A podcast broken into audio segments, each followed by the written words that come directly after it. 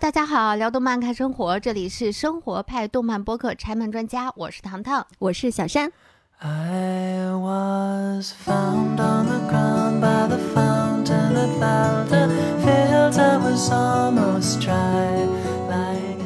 前几天我跟糖糖一起聊了一个话题嗯。就是关于大家来北京北漂了多少年了然后我就听说糖糖今年是整整十年。到十二月三十一号吧，嗯因为我是一三年的一月份来的北京嘛，嗯那你十年整结束，这就正好到今年的年底。啊，值得纪念啊。哎，是的，但我回顾我的整个这十年啊，最开始我来北京的时候，我现在觉得啊，当初的我是一个空心化的人，就是非常的嗯乖乖女。然后因为长期喜欢被家里安排着干这个干那个，其实我一个人独立生活开始会有很多的不适应。当初我是没有这么明确的感受的，嗯只是现在回过头来去看，发现哎，原来当时的那个自己和想象当中的自己是完全不一样的。被现实拷打了一下。可以这么说，就是当我们是一个人生活的时候，嗯我们的避风港就是我们自己，不再是爸爸妈妈给我们提供的那样子的一个，呃，可以让你回归家庭的那种感觉。我自己所有的事情都由我自己负责，无论这个结果是好是坏，我都需要去承担这个责任。就是生活当中没有人可以再让我去甩锅，没有人去可以替我承担这份责任了。相对于现在的我来讲的话，我肯定比当初更具有独立人格。嗯嗯，但我也觉得也就是仅此而已。我觉得这是一个真的蛮漫长的修行之路，因为未来你已经可能要面临的更多的，比如说生离死别这件事情，嗯，它是另外一个境界上的话题了，不在于我们今天的讨论范围内。听了你这十年独居的感受，我有一个感受，就是总会让我想到一个词，嗯就是在心理学上的一个名词“弑父”。呃其实弑父这个主题，它并不是说我们真的是杀了我们的父亲这种嗯概念。嗯那比如西方的文学作品和艺术作品里面，经常会表达这样的主题嘛。嗯年轻的一代成长起来了，他们要摆脱原生家庭，冲破父母，甚至说父权制对他们的束缚，然后进行自我的人格重建。嗯，就是建立一个真正的自我。东方的话的更多是哪吒吗？对对对对，就哪吒为什么 艺术魅力经久不衰，就是因为嗯它表达了弑父的这个主题。嗯，你要这么说的话，其实也算是，因为对于我个人的成长经历来说，确实是来北京之后，它让我有了一个翻天覆地的变化。嗯啊，糖糖的爸爸，我不是这个意思，希望你千万理解。我觉得这是一个人要成长，对，想要对自己的人生去负责任的情况下，你必须要经历的一个过程。是甚至我印象当中，我看的书籍上说，弑父最初他甚至都不是青春期出现的，嗯是他最早应该出现就出现在孩子两岁左右。嗯，啊我它会有几个不同的阶段。对，就孩子的叛逆期，每一次嗯的叛逆期都是弑父弑母的过程，其实都是他在逐渐的从母体脱离，说嗯我跟妈妈不再是同一体的人了。嗯我跟他们是不一样的人了，我是有独立的人格了的嗯过程。如果一个人能够很好的完成这个过程的话，那嗯其实他就是完成自我人格建立。所以我明白了，嗯你的独居生活嗯，其实就是一场长达十年的弑父过程。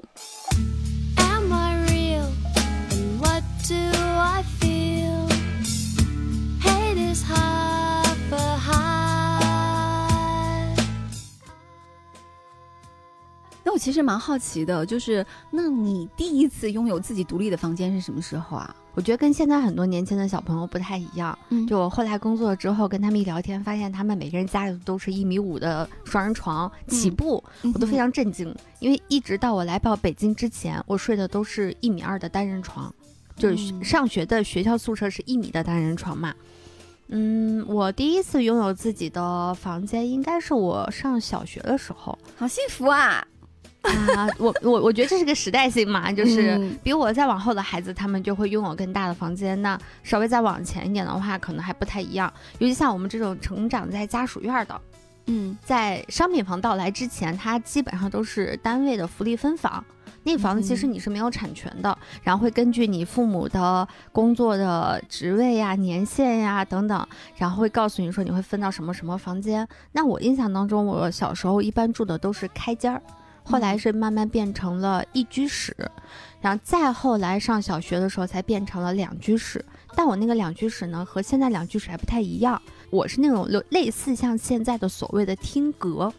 就是我们嗯家的客厅的窗户其实是在我房子里头的。哦，我见过，我跟客 对我跟客厅之间，它其实是那种玻璃墙，嗯就玻璃窗。上面还是空的，通的，对对对，然后后来就是家里贴了窗花，然后在里面给我拉了个窗帘儿，嗯就是整体上来讲，基本解决了一个女孩子想要的一个隐私感。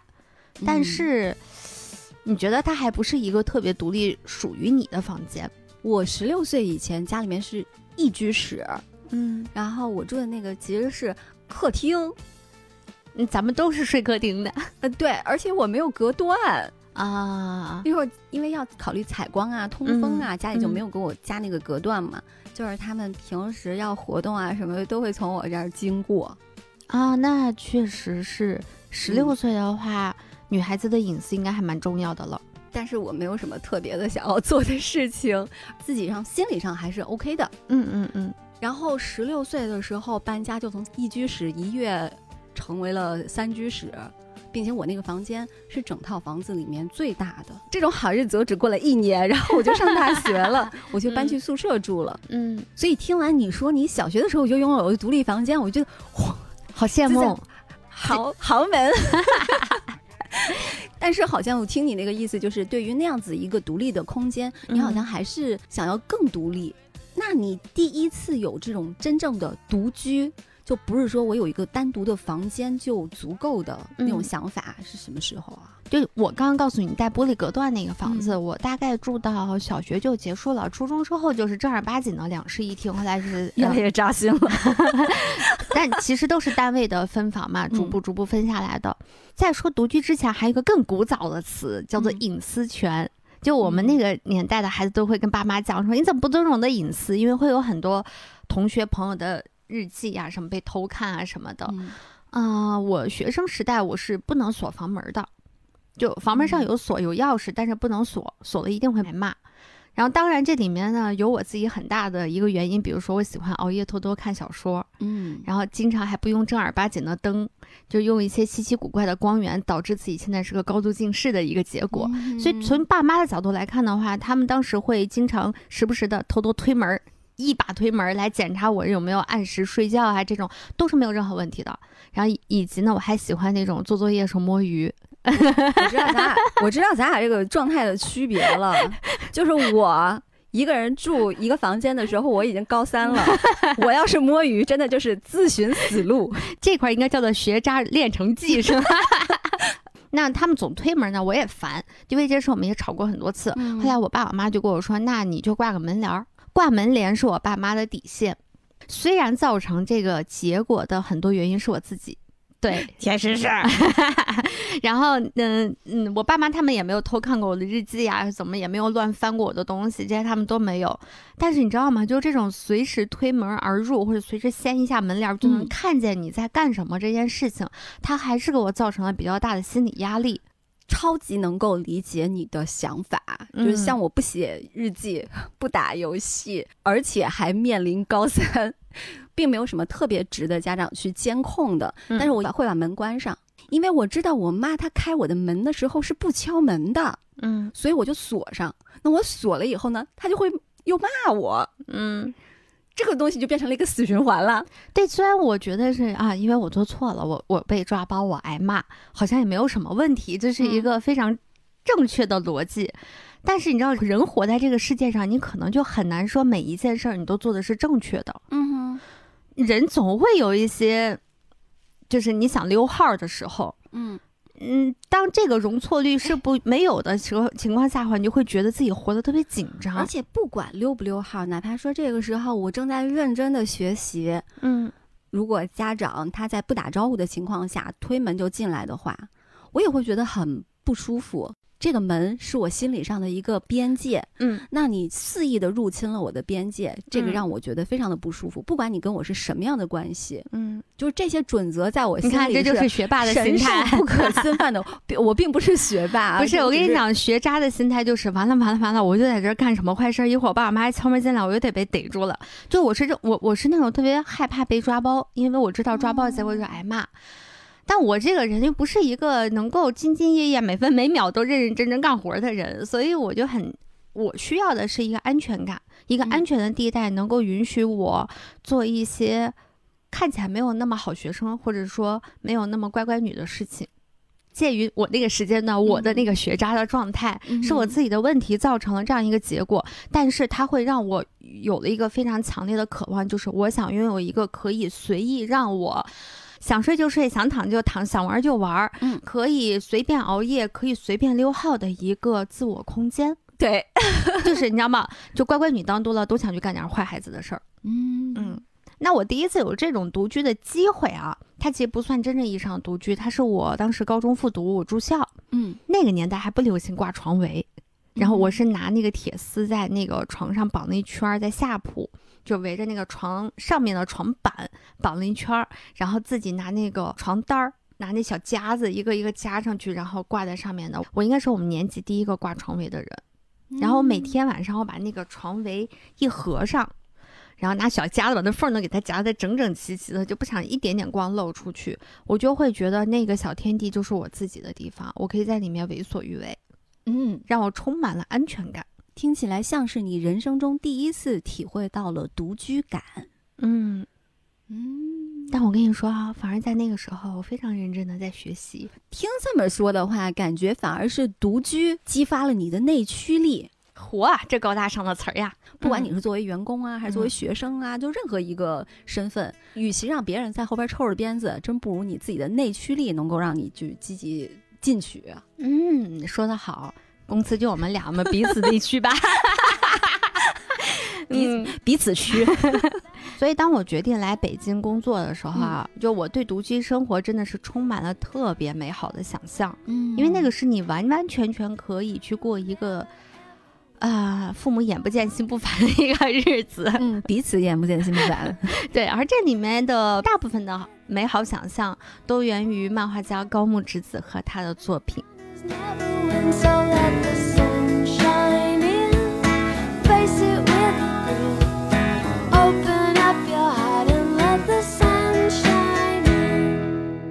我记得是一个身高非常的迷你，然后经常会出一个人住一个人住，对对对成为一个系列的。我非常非常喜欢这个系列。我们嗯先介绍一下高木直子啊。那高木直子呢，她是一九七四年的三月二十六号出生于日本的三重县四日市市。她本人呢是日本知名的插画家，是绘本天后。我跟小山呢称她为靠独居暴富的漫画家。为什么这么说呢？就是他就像小山刚前面说，他其实画了一系列一个人生活的漫画。你比如说，我接触的他的第一本作品是一个人住第五年。嗯，然后下一本就是一个人住第九年，再往后我还看过他一个人上东京。后来他还出了，比如说一个人住第几年呀，一个人住每一天呀。然后他还有刚刚前面说的一百五十厘米的生活，嗯就是他一米五的身高，然后他会画很多这个小个子女孩子生活当中的非常让人困扰的一些生活的小点。然后我当时看的时候觉得，哇，说的就是我。虽然我比他高一点，就一百六十厘米，但是。呃，因为我们的国家的整体的平均身高是在之前要高于日本的嘛，那我们的很多生活的设计上面是就高不就低的。你比如说像公交车的那个扶手，天哪！我到现在回西安市，我那个扶那个公交车的杆儿都特别的费劲，都感觉自己把自己撑得长长长长的。就后来我查一下，那个杆儿一米八，它就完全是就的是好生气啊！就高个子的人去做的。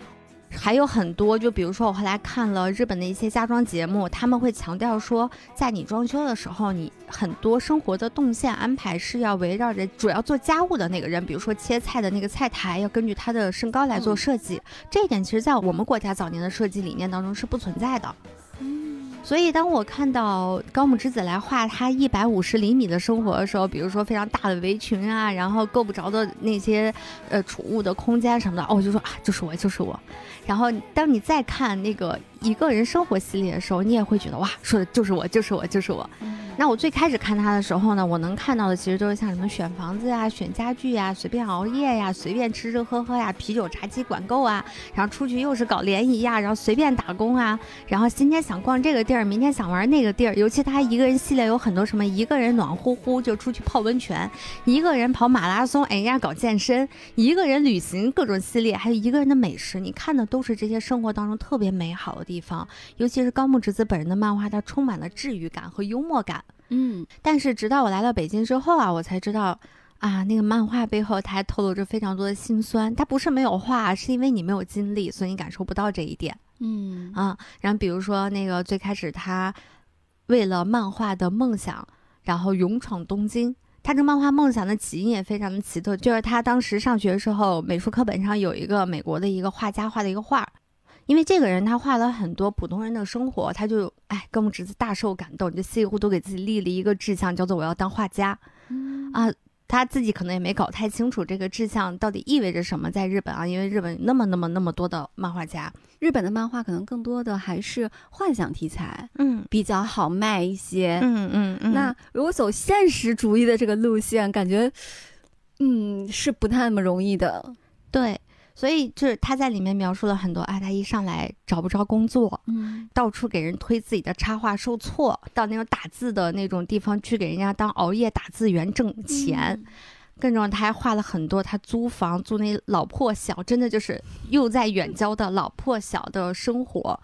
你会觉得哦，原来一个人的独居生活没有我在家里面看到的那么美好。也是因为你那个时候还没有真正的进入社会，对你不知道社会是什么样子的。对，我不知道我一个应届生出来一个月的起薪那么低，然后我嗯当时印象特别深刻。我刚毕业的第一年，我给自己每一天都会记账，因为我每一天的生活费，就是我的伙食费是不得超过三十块钱的。嗯然后我甚至买个五毛钱的什么什么饭，我都要得给它记得清清楚楚，这样才能将将好把我的钱在能够保住我这一个月的吃喝，我不会饿肚子。然后我还会每个周末去我们家附近的一个大超市去买它的临期的酸奶或者牛奶，然后和面包。就临期不是说它第二天就过期，嗯而是说它可能还有那么一两周过期。你说到这个，我就想起来咱们之前那一期，嗯一千块伙食费怎么样在北京活一个月？是其实我之前看过一个信息，特别是日本的那种食品，嗯它所谓的有一个赏味期限，嗯它那个赏味期限实际上是它的最佳食用时间。嗯我忘记在哪里看到了一个信息了，就是说在这个时间之外，你可以往长了抻一抻，对对过，期的你依然可以买来吃，只要它不变质就行。对，嗯好好惨。那高木直子其实到现在为止应该出了二三十本书了。嗯那这么多的书当中，我们要推荐的两本分别是《一个人住的每一天》和《一个人住的第几年》。那我们推荐这两本书呢，是因为这两本书分别我觉得是代表了两种生活的状态。那一个人住的每一天呢，他更全面的记录了一个人去陌生的大都市打拼的时候会面临的各种各样的困难和问题。就是刚开始的时候，对，相较于之前的同题材、同主题系列的书，它会更有总结性。比如说，它会给你从租房一步一步给你讲，它都分别你要怎么租到一个让你心满意足又安全的好房子。就是攻略。哎，对我觉得这个是对于正在准备远离家乡去大城市打拼的朋友们来讲，是一个特别好的独居指南。嗯那另外一本呢，一个人住第几年呢，其实更偏向内心感悟性。它嗯的内容它是更独立向的，它会去记录生活当中更琐碎的一些片段。这个其实和他一个人住第五年、一个人住第九年的这个内容的连贯性更强一点。我听下来，你推荐的一个人住的第几年，它一样很适合还没有开始独居生活、即将开始的人来看，为什么？因为前面一个是攻略嘛，嗯后面一个是。让你看到一个活生生的例子，就是一个人独居了很长时间之后，他的收获、啊就是我即将开始的那种生活，嗯它会让我收获些什么？哦，了解了。所以哎所以我当时想推荐这本原因是，我觉得这本书咱们在北京北漂过很多年的人来嗯看它的话，会特别有感触。I don't know how I've been, what you said, to what I 哎，既然前面咱们不是说那个独居生活是一场漫长的弑父嘛，嗯嗯，那我们就从独居生活的第一步，也是真的是最艰难的一步，也是嗯最重要的一步，租房子吗？对。因为它是我们进入独居状态之前最重要也是最大的一笔支出了。哎，是的，就是这种东西，就有有一种买定离手的感觉，因为你到时候想要再后悔的话，真的是你代价太大了。嗯因为这个确实是一个非常容易踩坑，嗯而且踩完坑以后真是太堵心了。嗯，他都不像你找了一个不喜欢的工作，我明天立马辞了，顶多不拿老板工资嘛。嗯但。是租房子我得给房东钱，得给中介钱，这个就很可怕。我记得我当时来北京租第一个房子前，我就特别焦虑，就完嗯全就是你说这种心态。虽然我之前实习的时候在北京待了有大半年的时间，但我依然觉得北京对我来说是一个特别陌生的地方，因为它实在太大了，嗯你无法判断你。的公司和你住的地方的那个实际的距离到底有多远？你能从网上看到它可能有十几站公交、十几站嗯地铁，多少多少公里，没概念。北京的一站公交恨不得等于我们西安的那个三站四站，就就非常可怕。就在西安坐地铁，总有一种哎，怎么这么快就到家了那种感觉。对，所以我刚来北京的时候，我在想，天呐，我要去哪儿租房子呀？因为我当时上班的地方是在北四环，嗯在亚运村那个地方。嗯，我熟。我说去哪儿租啊？真是没概念，你不知道租在哪儿才合适。然后当时你的预算其实并不高，我当时预算应该就是在两千块钱以内。嗯，我不知道能租一个什么样的房子，就是你对北京的租房市场也毫无了解，你完全不知道两千块钱你大概应该能够租到一个什么水准的房嗯，子。你早点认识姐姐的话，姐姐就可以给你指点迷津我们还 我们西安家还住的那么近，是不是？对，但我当时也很幸运，我也有人帮我。因为那个时候我也没有像现在有些孩子人真的很聪明。我原来做民宿的时候，真的就有很多孩子大学毕业来北京工作，没租房子呢，先订我们家民宿，然后住两天，然后去把房子定了，然后我们家房子一退就住他自己租的房子去了。我那个时候完全没有这么想过，也没有想过说我要去上宾馆住上两天，然后好好的把这个房子租一下，没有。我当时想的，就是天呐，我要去北京，我要流落街头了。嗯，然后我就跟很多朋友求助嘛，然后正好我认识一些比我大一点的哥哥姐姐，他们的有一些同学就留在北京工作了，然后其中有一个人就帮我联系了他在北京的一个同学，就说：“哎，你帮这个我这个小妹妹找一找附近的房子，然后她在北四环上班，你住北五环那边，我感觉应该还是可以帮得上忙的。”人家那个同学呢，人家夫妻两个也非常的热情，就说：“那我帮你找。”他们当时住在丽水桥跟前。嗯人家还帮我考虑非常周到，比如说离地铁站的远近问题呀、周围的这个吃饭问题啊，什么都帮我考虑到了。那跟前有一个地方叫做丽水公寓，现在应该还在。那个地方嗯就是原来是一个大厂房，厂房改的那种隔间儿，就一间一间隔成的开间儿的房子，有的开间是带独立卫生间的，有的开间嗯是不带的。我当时去了之后，我就会觉得啊，那就这儿吧。我当时一个人拉着行李箱从西安坐过夜火车来到北京，早上七点多钟到的北京，然后拉着行李箱一路坐地铁到了北五环之后，我就觉得我没有力气再去找第二个房子了，我觉得就这儿吧。然后我就住哦进去了，住进去之后，我就第一次感受到了，天哪，什么叫做商水商电？就人生没这个概念，电费和水费怎么能贵成这个样子？为什么一度电是一块钱，我一晚上好几块钱就没了？为什么我们租办公室的时候租不起写字楼？太可怕了，你知道吗？然后伤水就是你，你没有办法在那儿洗衣服，而且我们当时那个洗衣机给配的还是半自动，哦，你知道那有多可怕吗往里吗？加水的那种吗？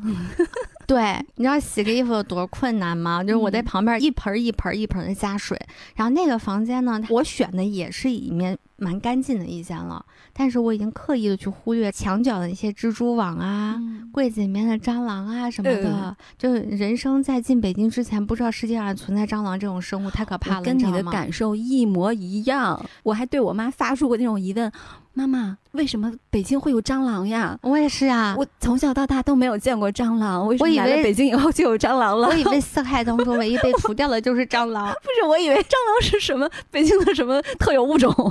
我们那个房子，因为它不是改建的房子吗？嗯所以它那个下水道是直通外头的。我来的时候正好一月份冬天，然后有一天早上起床，我们那是个蹲便，我一开卫生间门我都傻了，整个蹲便密密麻麻全是蚂蚁，嗯，我已经麻了。我当时整个人就懵了。后来我才意识到是什么情况，因为那个房子它有一点好，就是个暖气供的非常足，嗯因为它原来是工厂，所以它有自己的一套供暖的方式。所以暖气供的非常的好，外面鹅毛大雪，屋里热的穿短袖，所以蚂蚁全跑上来，它也没想干蚂蚁什么坏好会过好日子哎啊！是的，哪里有甜甜的好吃的东西，哪里有暖暖的暖气，都知道。但那个日子我也过不下去了，你知道，因为那一条走廊一边五十户，一条走廊一百户，然后那个房子是隔断房，所以隔音非常差。我就听我隔壁的夫妻每天晚上就上演摔东西、吵架、互殴，男的摔门出去，回来再下跪，两人再抱头痛哭，再和好，每天晚上听一遍，你真是受不了，特别吓人。以及那个地方，因为它租金非常便宜，我租的最大的那一套房子才一千八一个月。所以非常的便宜，所以导致那个地方三教九流，什么样的人都有。那时候我又不做饭，我我唯一的利器就是一把小剪刀，我每天晚上就握着那把剪刀睡觉。那么提心吊胆过了三个月之后，我坚决不住那个地方了，我我就跟我妈说不行不行，我一定要去找一个正常的小区。你这是住满了押一付三是吗？，对。我说哪怕租金贵一点行吗？我妈说行，因为我跟她形容了一下那个居住环境，嗯我妈也很害怕，因为那门也很薄，我觉得稍微有点力气的男的，一脚就能把那门蹬开，你就晚上你反锁门是没有任何作用的，嗯，太吓人了。我觉得这也是租房的女孩子会面临一个非常严重的问题，就是安全问题。嗯嗯所以后来我就去看了丽水桥嘛，跟前就是天通苑，就从一个坑进了另外一个更大的一个坑。嗯就那个时候我还不知道，在小区里面有公交车是一个什么样的概念，我去的次数屈指可数，但是真的超大。我没有意识到它会将来是我工作和休息路上的一个巨大的绊脚石。然后那个时候就会觉得，嗨，不就是从房子走到地铁站？坐个小蹦蹦十五分钟的事儿嘛，有啥的嘛？嗯，没概念，这叫没有生活经验，你不知道十五分钟的路程是多么遥远，以及你作为一个上班族，起早贪黑的过程当中，你还要走十五分钟是一件多么可怕的事情，嗯没概念。然后当时我看那房子本身挺好的，它是一个小复式，我是顶层的那个，还是那种尖尖角的那种房子，就很符合女孩子对于梦幻情房的那种想象。而且房东他确实装修的也很好，实木的家具、实木的地板，你一看就是那种很贵的那种装修风格。然后我那个房子里面还有一个衣帽间，而且很便宜，一千六。然后我就决定拍板的就是它了，啊，就租了。租了之后住进去之后，我才发现可怕的事情开始了。首先就是通勤问题，我从我住的那个是天通苑的东二区，到天通苑的大门，就西门天通苑地铁站那一块儿，得花半个小时公交车。嗯，在西安，你想坐半个小时公交从能到县城吗？我想过这个问题，能到县城了，特别能从市中心到县城了。就是意味着说，你先出你家小区先花半个小时，上下班这个事就会非常可怕，因为你出了小区之后，它还在天通苑。你出了天通苑之后，你会发现自己还在北五环外，嗯接近北六环那个地方。然后你去的地方还好，不算太远，叫做北四环。但是这个时候你就很难有社交，因为你的朋友他不住这半边儿，你跟他们约总得约个市中心的地方。北京天南海北，就是基本上见一面就跟、嗯就跟那个旅趟游没什么区别了。那你要到市中心的时候，你基本上我印象当中是单程是一点五到两个小时，看最终约的地方在哪儿啊真？是太能理解你这种感觉了。你想象一下，过去我去你们家录音的时候，单程一个小时三十分钟。但是我跟你讲，我会觉得五号线是一个特别奇特的存在。你要来我们家，我们家现在住北京的六号线，它是有潮汐的，潮汐就是它是有个上下班高峰期的。过了这两个点儿，它中间是有座位的，但是五号线是没有潮汐的。在我住天通苑的时候，北京没有七号线，没有十四号线，尤其是没有十四号线。所以当时在北京的东半边儿，南北贯通的地铁线只有一条，就是五号线。我曾经在五号线的末班车回天通苑的时候，依然被挤到没有办法去扶那个扶手。天通苑太大了的居，民太多了，嗯五号线光天通苑就天通苑、天通苑南、天通苑北，应该是反正至少三站嗯啊。你想，你就可想而知，因为天通苑它的人数应该有应该达几十万吧。而且五号线非常非常大而。且五号线所有的沿途的站点都是一些挺热门的地方。是的，反正我就会觉得住在那儿之后啊，首先我和商业社会与世隔绝了，其次嗯。和我的朋友们与世隔绝，再也见不着他们了。再加上我觉得很重要就是合租的问题，嗯，那我们当时因为是个复式，所以里面房间非常的多，然后里面有除了我这一间和我隔壁的那个中介，一个小小男孩住的这两间房子是我们白天都会去上班的，家里没有人的，剩下五间房二十四小时有人，而且我当时住去的时候已经是夏天了嘛，你能想象吗？在北京一个合租房，一个人一百块钱的电费只能用三天，嗯，就我每三天我就要去交一百块钱电费。是我一个人的，还不算其他人的，就是为什么呀？因为他们二十四小时在家，二十四小时开空调，五台空调一起，还有冰箱。就这我还不交燃气费，因为我不做饭，还有洗澡。这你一个月的电费多少啊？是啊，所以我干完那个月之后，我坚决要搬家，就是付不起这个电费了。因为北京是阶梯电费嘛，你即使过了夏季的用电高峰，你之后用电还是会维持那个最高价的，你依然逃不开那个高昂的电费。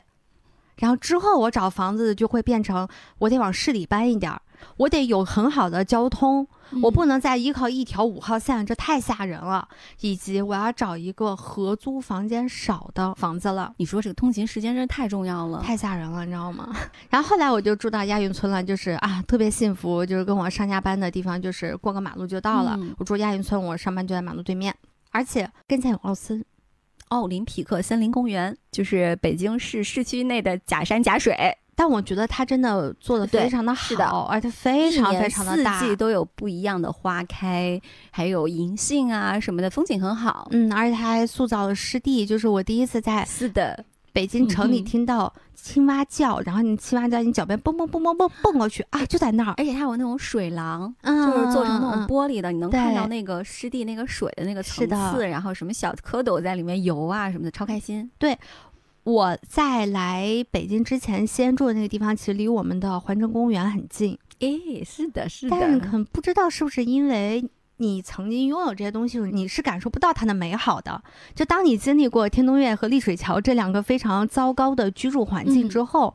你就会觉得家跟前有一个公园是一件特别重要的事情，是因为它可以帮助你在你非常疲劳的上下班的这个过程当中，你有很大的放松感。嗯，就我那个时候，如果下班不是很忙的话，我就一定会去奥森里面遛弯。后来我还有很多朋友，我们会在里面夜跑啊、晨跑啊什么的，大家在里面聚在一起聊天什么的，就因为风景很好。嗯哼，那个地方也非常好的一个特点就是，就它离中轴线很近，所以它的公交车特别的发达。也就在那个时候，我开始频繁的坐北京公交。回到我住那个房间呢，就是一个五十多平，但是设计就房屋的整体结构设计的非常好的一个老小区，就是亚运村。它原是给那个亚运会的运动员住的房子嘛。我在那里工作了很长时间啊，是？吗？对，对。然后我们那个房间是只租给女孩子的，嗯，所以两间房，就我这边一间女孩儿，那边是一间女孩儿。最开始住两个姐姐，后来搬走了之后住另外一个姐姐。后来是我和一个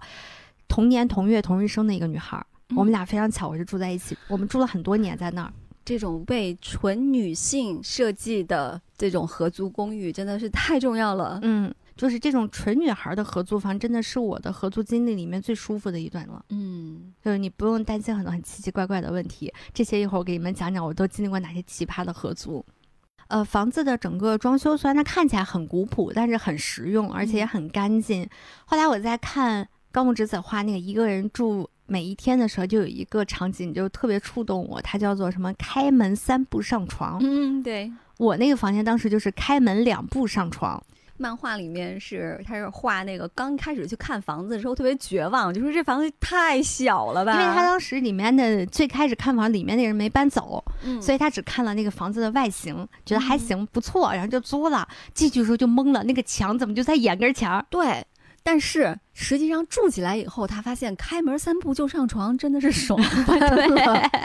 我原来最开始那个床的床尾就是对着那个大门，所以我嗯一开我卧室的门，包一扔，腿一跨就上去了。嗯后来我把它掉了一个头，然后我的床头在这边，所以我可能要往前走两步。但其实那房间总共也就十平米大，但很舒服。十平米可以了。对呀、嗯我满足了，不到两千块钱能租个这样的房子，我已经非常的满足了。在当时，嗯那之后呢，在这个房子房东和中介到期之后，房东没有再续约，那我们就只能说被迫要搬出来了。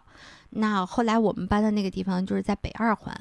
北二环安定门跟前有一个老小区，嗯当时那个小区呢，在政府在给它做翻修，就是整个的厨房和卫生间的整个的这个硬装以及外墙是政府出钱翻修的，因为那房子太老了，住了很多老人，他不翻修的话会有很严重的这种安全问题。我们当时租那房子下定金的时候，卫生间还是一个完全不能使用，就是呃还被砸得乱七八糟的一个状态。嗯就卫生间和厨房。然后那个房子的好处呢，就是它地段真的太好了，它住在安定门和雍和宫的两个地铁站的中间儿，因为那两个地铁站都很短，所以你去哪个地铁站呢都特别的方便。嗯其次呢，因为它在北二环中轴线上，所以它的公交系统也特别的发达。你想去哪儿，你可以不用坐地铁，你可以去坐公交，三十分钟之内都能到达那些你想去玩的地方。那地铁的好处就是，真的是二号线永远有座位，我真的是特别佩服这件事情。我就坐二号线，我没有任何心理压力。也可以理解，因为确实是二号线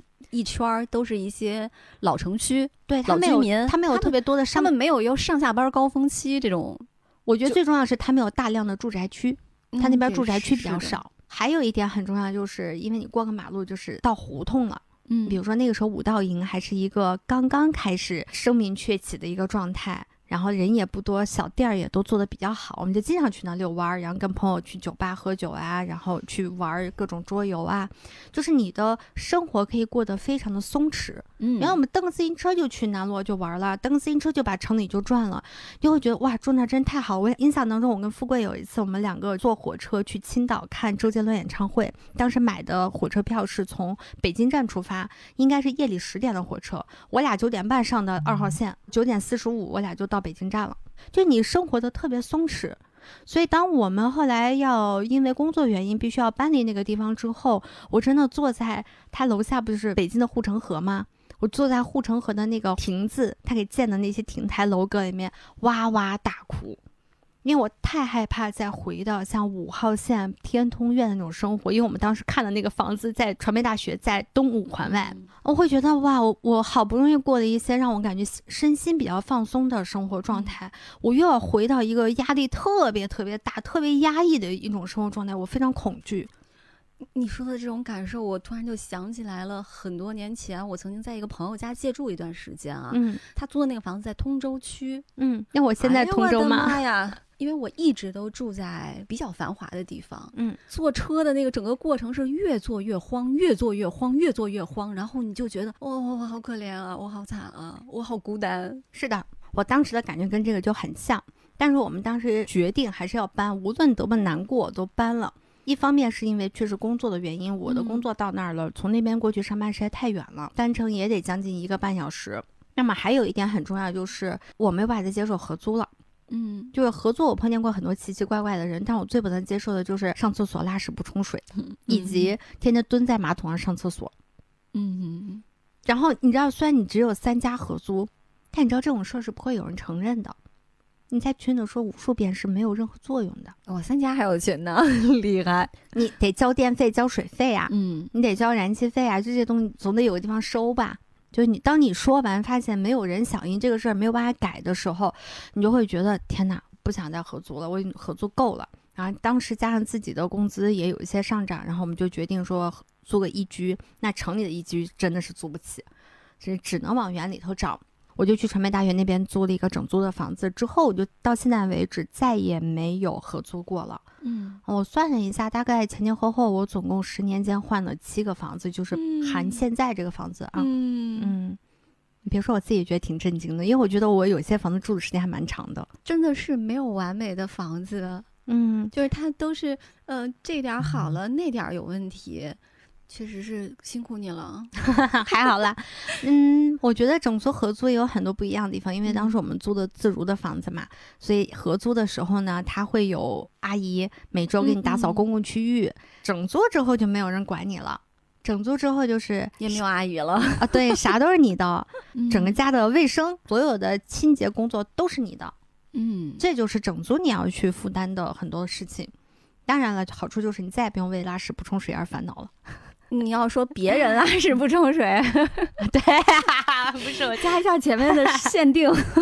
听糖糖说完了以后，我就觉得，哎呦，那高木直子就更能戳中你了，因为他刚开始找房子的时候，也经历了很多非常周折的一个过程。我觉得他看房的那个过程和经历，还有那种心里的那种小算盘、小九九，我觉得简直就是当初的我的再现。比如他也会就想那个先找一个喜欢的地段，嗯然，后发现喜欢的地段租租不起，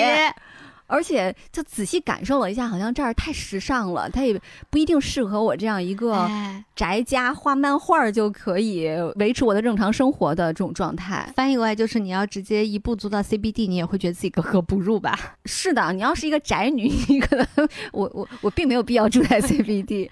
他后来找那个靠郊外的房子，真的是又好又便宜。嗯但是他晚上，嗯哎，，他真的很聪明，他晚上又去考察了一下。哇，这一点是我当初完全没有想到的。我看的时候，我才恍然大悟，哦，原来要这样啊！嗯他就说，他晚上再去考察那个房子的时候，就会发现，从他想要租的那个房子到车站的那一段路，黑漆麻乌，特别不安全。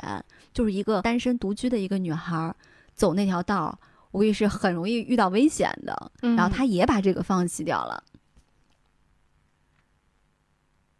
我记得我之前租过有个房子，我刚住进去的时候我特别开心，因为那个小区特别的安静。跟我上一个小区对比特别的大，嗯上个小区特别的 吵，因为临街。每天早上我都是被楼下的那个中介的“你好，我好，大家好”的那个口号给叫醒，根本不用上闹钟，你知道吗？结果住到那小区之后，有一天我晚上下班回家，我才感受到了那个恐怖，就是冬天了，天黑的又早，那个小区一个人都没有。我们家在那个小区最里头，就你去过那个房子、嗯最里面的最里面那个门儿，嗯，路灯还非常的黑。虽然它很安全，其实那个地方，但你知道，就头一个月的时候，我走那条路心里都是打鼓的，我都是要给富贵边打电话边回家的。所以我就看到高木直子之后，我说哇，好聪明，我都没有想到这一点。你说。的这个，我又想起来，我来北京真正第一个自己租的房子，地段非常好，安贞桥啊，北三环那儿，就在北三环，而且北三环里，嗯，但是那个楼那个楼道就是可以直接架个机器拍恐怖片的那种，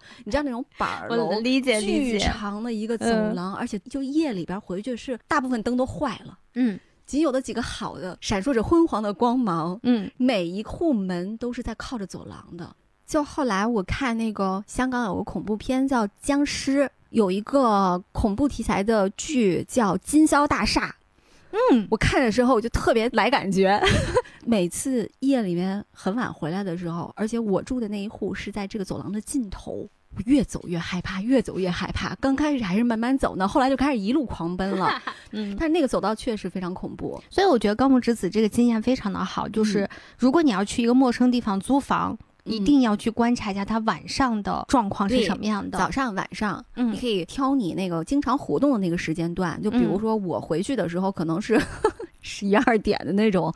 这个时间最好也找一个朋友跟你一起去看一下。对对对，找朋友这一点也很重要。对、嗯，租房不要一个最好，人去，女孩子租房无论是白天还是晚上，一定要找一个朋友陪着。最好还是男的。嗯 其实找房子这个事儿，就像是你找工作一样，就是大家人人都想钱多、活儿少少、离离家近近。但是这样的工作基本上不存在的。呃，翻译过来就是钱少、装修好、地段好、小区好，还不能是老破小，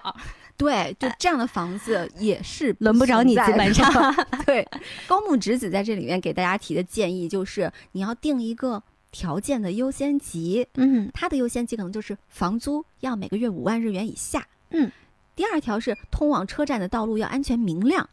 第三条就是二楼以上。当然，这个是结要结合一些日本的那个就是条件来限定啊，在国内可能是稍微修改一下，但是大体上大家都可以列出来自己心目中一个优先级的排序，比如还有附近要有超市，徒步十分钟之内到车站，光照良好，卫浴分开，有空调，煤气灶，最好还是双灶，有充足的收纳空间。其他还有什么？有阳台呀，有洗衣机呀，防淋芯啊等等的。你还要不要朝南这种的？对，这个已经是非常苛刻了。我就是一个对阳光有着强烈需求的人，就必须朝南，最少也得给我朝东。哎，但是我可以接受爬楼梯。对，符合你的这个需求的，嗯就有些人就是要有电梯。其实如果像是大家那个经常是早出晚归的话，可能嗯朝不朝南也就没有那么重要。高木直子他之所以会订立这样一些嗯条件，其实跟他的个人生活的需求是有关系的。嗯比如说哼，她当时一直处于一个还没有找到工作的状态，而且当漫画家，你如果不是一个有着频繁的出书的这样子的一个机会的话，你是很难有固定的收入的。嗯所以对他来讲，房租管控就是非常重要的一件事情。嗯然后其次呢，他说通往车站的道路安全明亮，这个就是她作为一个女性，她希望有这种安全感。嗯，我觉得二楼以上多少也跟这个有关系。哎，还真是。嗯，然后其他的像他其实对于卫浴呀、空调、燃气灶这些东西，是因为他是一个自己做饭的人。比如糖糖租房就可以不用厨房，对呀、天通苑那个一个人住啊，天通苑那个房子，我当时就是从始至终没有交过燃气费。然后你看，附近要有超市是它的第四条要、嗯要求，是因为它要在里面购买相应的食材。徒步十分钟之内要到车站这个事情，我看过他的描述，确实是作为小个子女生，她走路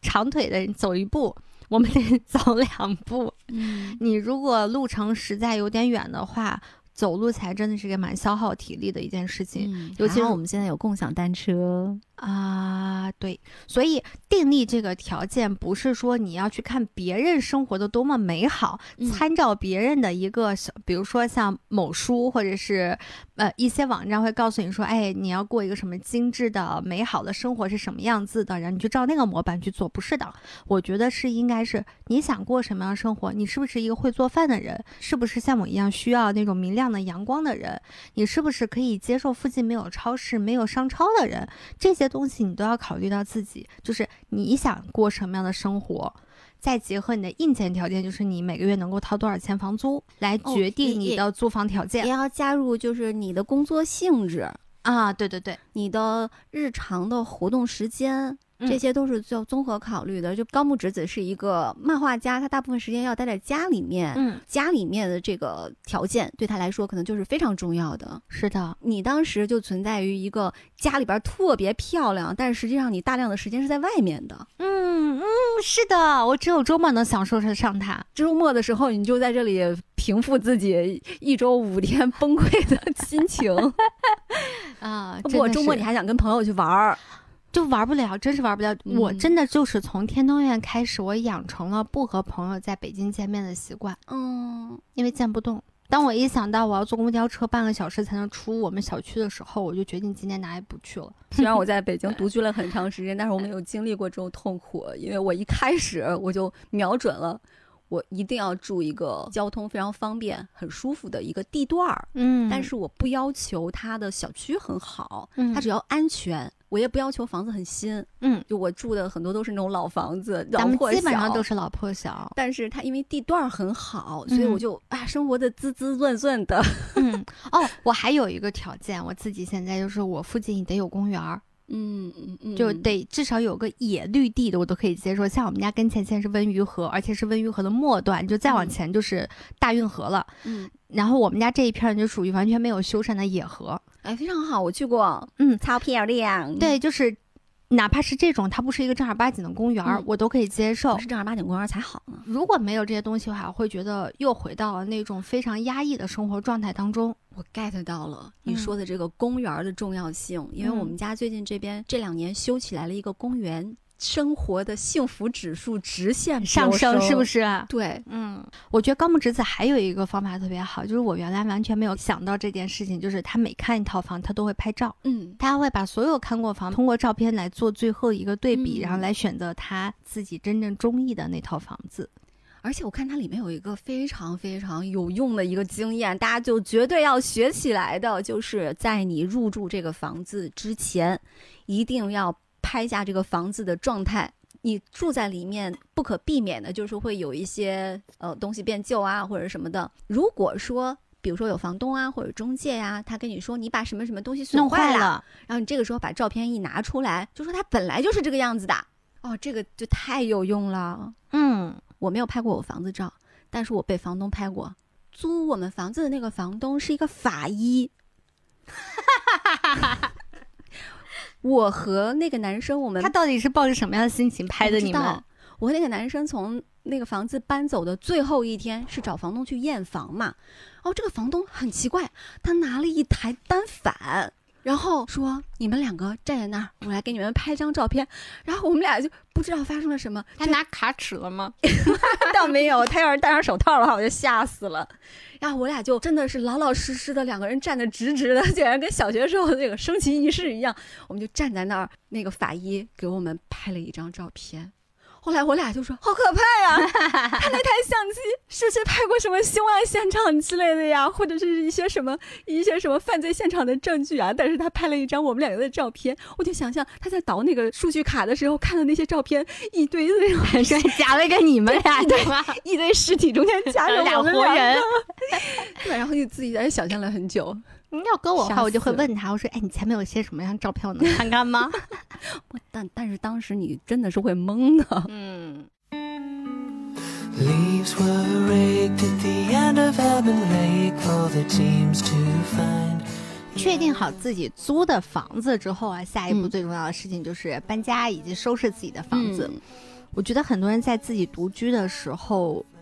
第一个想干的事儿就是我要怎么样子装饰我的房间。就是当你还没有条件真正的去装饰一个自己的房间的时候，你就开始去想象未来，如果我有自己的房子，我要怎么样怎么样怎么样。就是反正我从小就会觉得我的房间并不是我想要的那个样子，那我们差不多，所以就是那种家的感觉啊，其实不是特别的强烈。我能理解小山所谓的家的感觉，不是那种心理意义上说这是不是我的家的那种安全港湾的那种感受，嗯而是说这个居住的环境不是我想象当中的那个让我舒服的生活状态。我小的时候能够去装扮的地方只有两个，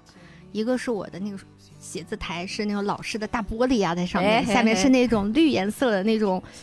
不知道叫什么。天鹅绒啊，什么那种啊，丝绒的对对对，类似这种东西，一个是这个，二一个就是一个呃，我的床垫底下那个空间，墙上都不能贴吗？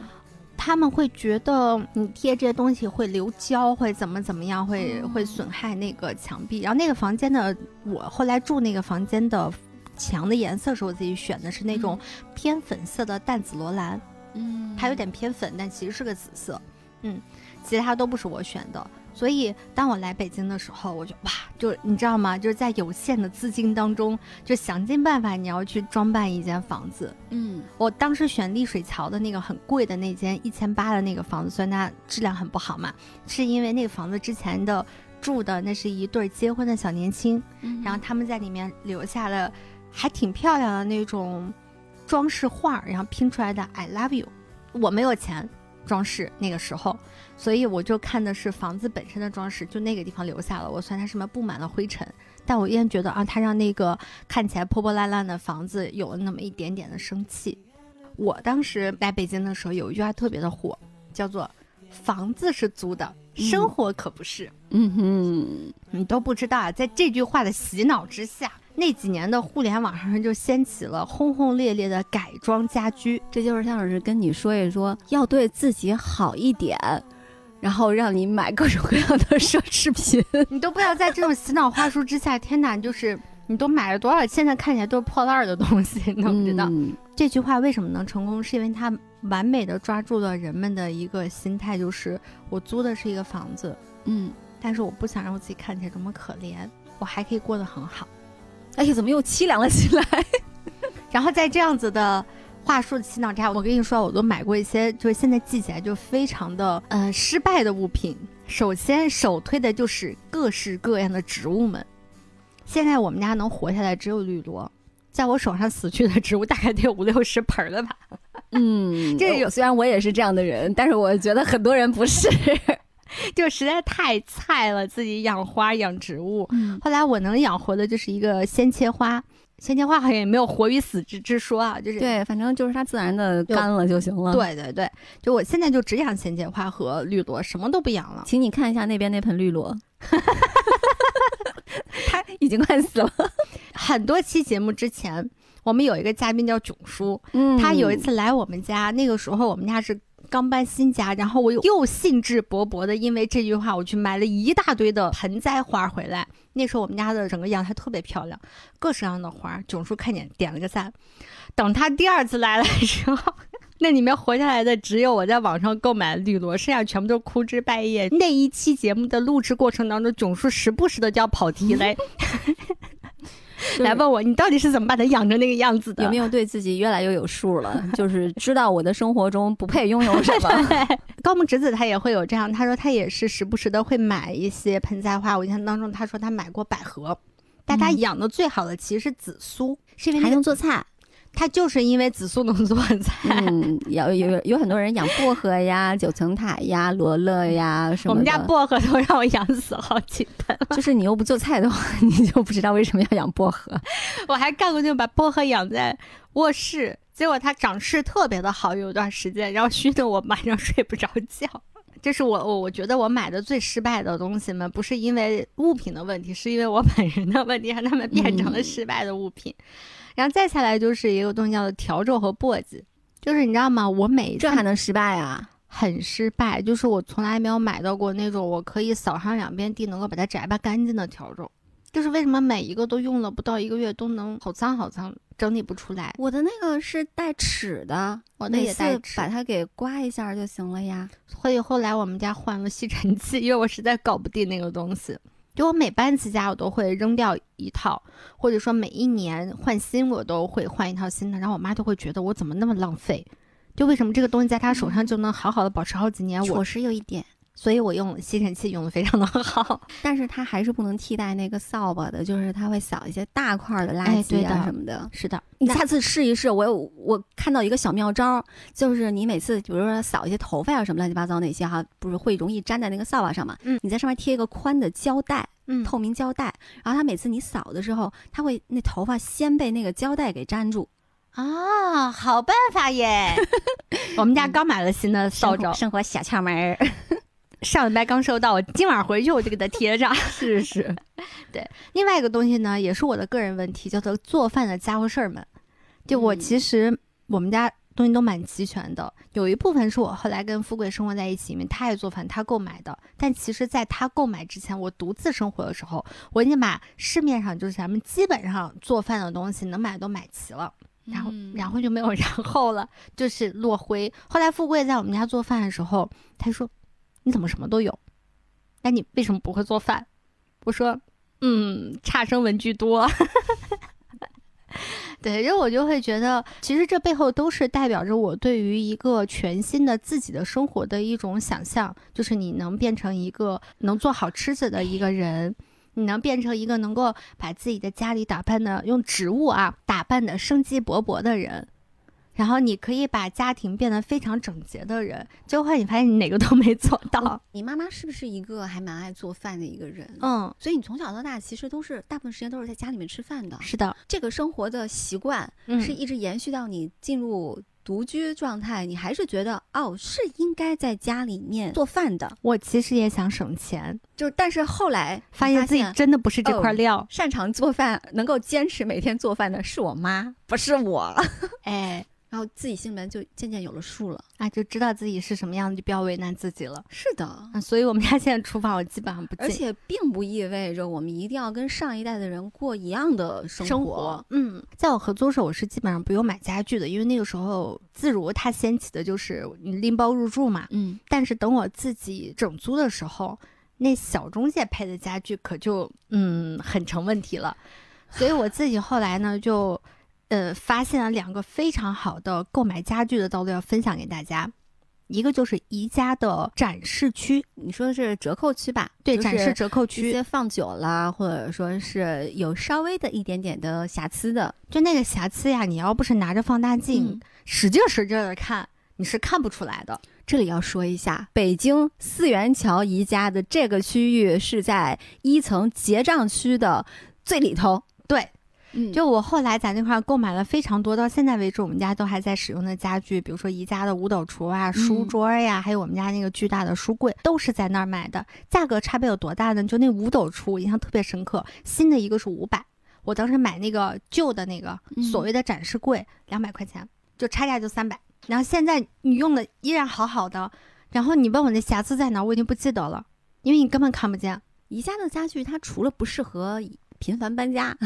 啊，对我们家那个书架已经快散架了。嗯，对。但是我的那个原来的那个宜家买的臂力书架，嗯我是用了十年嗯才退役的。嗯嗯嗯宜家的家具还有一点有魅力的，就是它组装。啊，是的，我曾经一次买过两个书架，拉到家里面以后，我就开始装，装装装，整个人进入了一种心流。我心流是安装家居，装装装装完了以后，最后一伸手，诶，怎么起血泡了？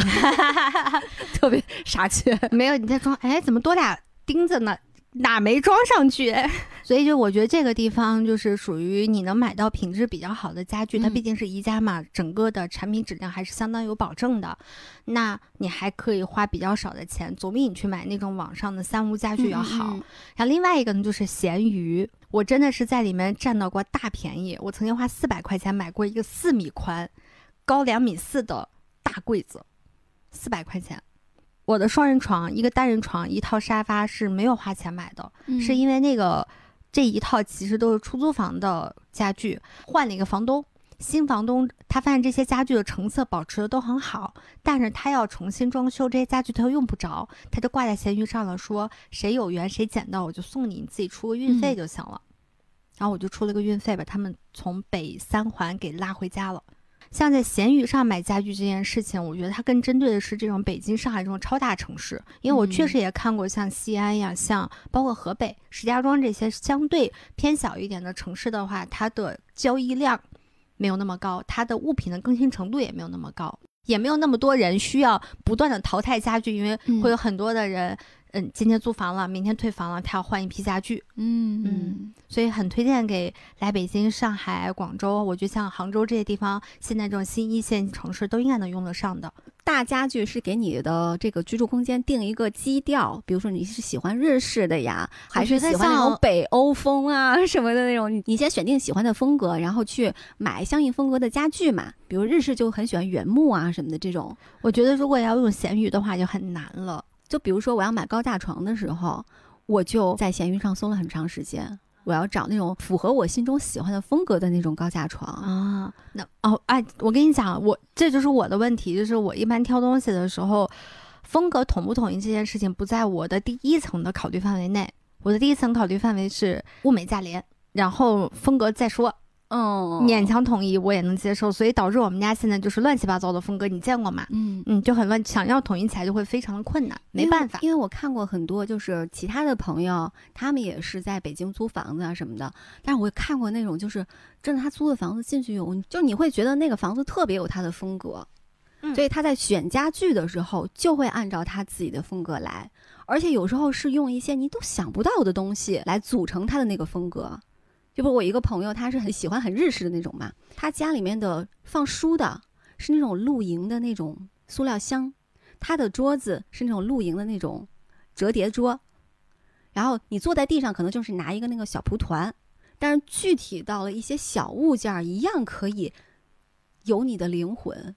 能够让你的生活提升质量的、提升幸福感的。就比如说啊，这个香薰，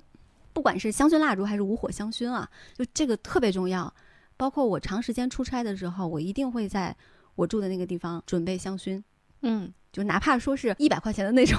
宾馆，哎，哎，你说对了，在高木直子画一个人住第几年里面，嗯他就是去有一篇就专门讲香薰的，而且他就买的是一百日元的香薰，嗯他就觉得好棒哦。然后完了，他的漫画这一篇漫画结尾就是有一天一个转身，一个不小心，他是那种嗯那种水的那种香薰，然后把香薰打了。开心啊，享受到了。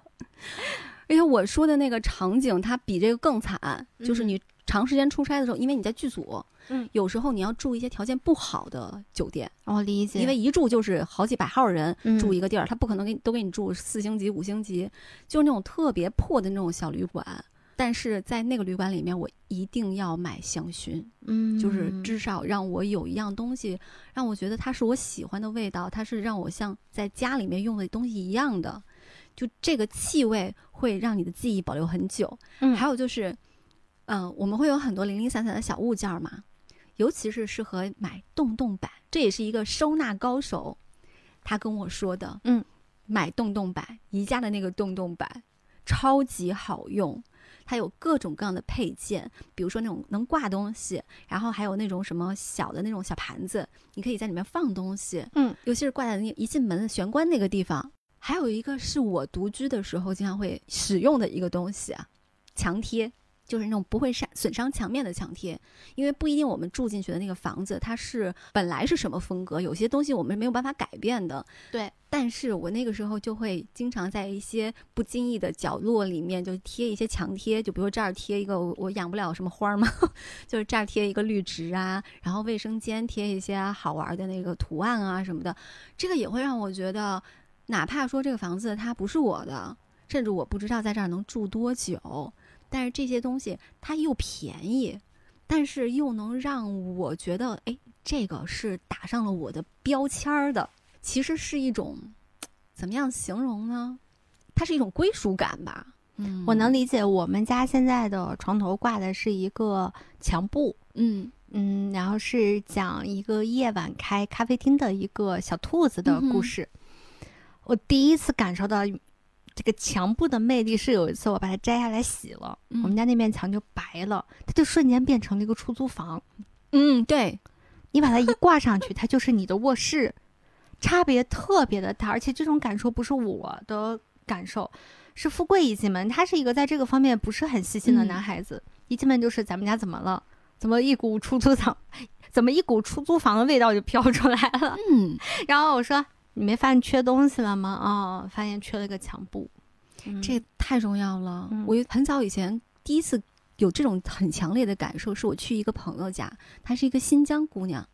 乌鲁木齐的一个女孩儿，她租的那个房子其实很旧。很破很旧的一个小区，里面一个长条形的一个房间，你能想象吗？但是她把这面墙一圈儿全部都围上了爱德莱丝绸，啊就是新疆那个非常有维吾尔族特色的那个那个纹路的布料。嗯，当时我进去以后，我就整个人就震惊了。我说：“天哪，新疆人的审美太牛逼了哎，你这么一说，你要想起来一个人，三毛。撒哈拉的沙漠，我记不清楚那个具体的文字的内容了，我就记着他其实和荷西租住的那个地方其实蛮破的，！”嗯嗯，但是他经常会用各种各样的，今天绣个什么小小桌布呀，明天嗯绣个什么小窗帘啊，就让他们的家变得非常的不一样。然后当地的其他的女性看完就说：“哦，你家怎么那么好看？”就那种感觉，嗯我就会觉得，嗯，我现在觉得那句话不是洗脑啦，那就是个真理，就是房子是租的，生活不是。嗯，它其实就是说，你无论在什么样的境况之下，你都要给自己的生活要有一个希望，是那种嗯感觉。啊、我记得看《高木直子》的时候，里面他有一段就让我觉得特别好笑。我觉得他不是一个单纯的布置，他是想去拥有一个沙发。他对于拥有沙发这件事情非常有执念，是因为他特别想睡在沙发上，看着电视就睡过去了。他想要这种感觉，就是我觉得这背后是他想要一个特别松弛的一种感觉。嗯后来他买不起沙发，在最开始，然后他就想尽办法去给自己做沙发。他怎么做呢？就是把自己的棉被给它窝成一个沙发的形状，然后外面套一个他非常喜欢的布单儿，给他一嗯捆。结果他坐上去之后非常的差，感觉就那个感觉就是坐在了一团嗯，就是很不舒服的棉被上。然后他后来等到他有机会，就是用其他的方式，就是自己组装了一个小沙发之后，他就觉得特别的开心。他觉得拥有了一个沙发，简直就是特别幸福的一件事情。嗯我觉得这个可能就是我们刚刚说的，就是无论你在过什么样的生活，它也是有很拮据的时候嘛。那你都要给自己一个还蛮不错的一个希望。这里我好想讲我以前朋一个朋友，嗯因为那个时候太早太早了，你知道咱们那儿的那种大学附近的城中村，很小很破的房子啊。但是那个女孩她在租那个地方的时候，她待客，就也谈不上什么沙发呀、椅子啊什么这种东西，她就拿那种轮胎。啊，现在抖音上有很多这样子的改装视频。你想那个女孩那么做都已经是二十年前了。我们去她家吃饭的时候，她就把那个轮胎拿出来，然后我们一人一个就窝在里面，但是我觉得很舒服。嗯然后又很是她的那种风格，因为她本身是一个性格很酷的一个女生嘛，就蛮有意思的。真的是会生活的人，怎么生活都能过出花儿哎你看哦，我们讲了半天怎么样装扮自己的生活啊，嗯它其实就是你每一项你想要的装扮背后都有一个你的心理诉求，嗯，就组装起来就是我想过什么样的生活。嗯那我觉得在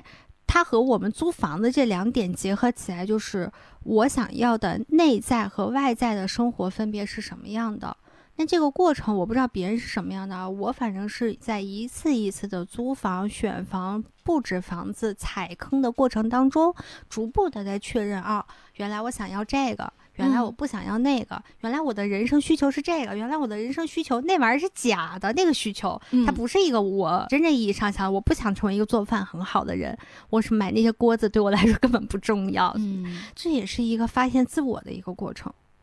就我嗯逐渐了解了解我自己，我是一个什么样的人，我擅长什么样的事儿，我不擅长什么样的事儿，什么样的生活会让我觉得特别的舒服，什么样的生活会让我觉得特别的压抑。其实你这个，你想一想，你适合什么事儿，不适合什么事儿。有些事儿它不是你不适合，是我不想要这样。嗯，比如说，你不是不适合做饭，你可能培养培养的话也能做，但是你本身不想做这件事情。嗯，那我就不要做。嗯，那我一个人住了以后，我凭什么我还不能过我想要的生活呢？嗯，我会觉得在你和父母还同住的时候，因为有太多家里的事儿是你不需要参与的，你嗯不需要参与执行，你你不需要参与意见，你只需要接受这个结果就可以了。嗯生活接受这个结果，但是当你一个人租住的时候，你所有的东西都是需要自己去挖掘、自己去选择的时候，这些嗯东西就会凸显出来了。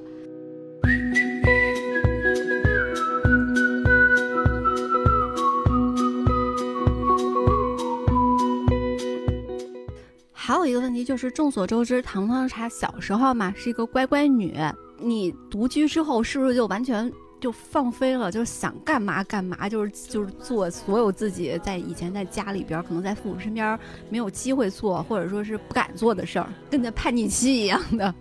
我记得有个心理实验，但我不记得它的名字了啊。就大概意思就是，你把一个动物放在某一个地方，你不断的去告诉他你不能干这事儿，不能干这事儿，通过比如电击啊或什么手段，然后当你把所有的条件全部撤离之后，他也一样不会再去干他曾经会去触碰的那些事情。嗯，就我就是这个状态，当然并不是我爸我妈电电 击我啊，没这个意思啊。嗯，就是说，当我可以独立生活的时候，我会不知道我要该干什么。我当时觉得我自己，我给我安排的还蛮充实的。嗯，但现在回想起来，很多事情其实是我根本不知道我能干什么，我完全是一个鹦鹉学舌的状态。我还以为你会把你以前偷偷摸摸的干的，或者说是想干没机会干的都干一遍呢。完全不是这样子，就顶多可能是熬夜，看电影、看电视剧、看综艺可能会吧。嗯但其他的事情再没有，因为我原来是这样，就是周一到周五上学嘛，然后周末呢，那就是一天去奶奶家，一天去姥姥家，寒暑假呢都是要写作业的，然后爸妈就会让你在家待着，要么就给你报很多班。那你的生活呢，其实是被学校和家长给安排的非常的满满当当的。在来北漂之前呢，我是没有机会去大块的时间去安排我自己生活的。所以当我到北京之后，我在想，那周末干什么呢？我觉得周末是应该要出去的，就是我的出发点不是我周末想干这个，而是我周末应该要出去，我应该要出去放松，我应该要出去跟我的朋友在一起，我应该要出去玩，我应该要逛街，我平时周一到周五工作太辛苦了，我周六周日我就不能在家待着。就是放飞，就是对我自己的心理一个补偿，我要出去释放一下。是，但是因为我是真的属于不会玩的那类孩子，我不知道该去哪玩儿。我印象当中，我当时要去逛街，我去的地方是王府井，你能想象吗？嗯就我每个礼拜我都要去一趟王府井，我又不是去逛景区。我现在想，我当时那行为非常好笑，就是因为我不知道北京除了东单和西单以外，还有哪些地方可以逛。再然后呢，我就加了很多豆瓣的那种同城小组，我就看他们都哎，这这个周末去看看展览，下个周末去干个什么。我完全就是像小孩子学走路一样，一步一步跟着别人学。你周末可以怎么安排时间？嗯它其实并不是出于我的本心。我比如说，我现在就非常明确，我周末，比如说，我就想去一趟迪士尼，我想去感受一下活在另外一个童话世界的感觉。要求不低啊，身在北京，周末去趟迪士尼。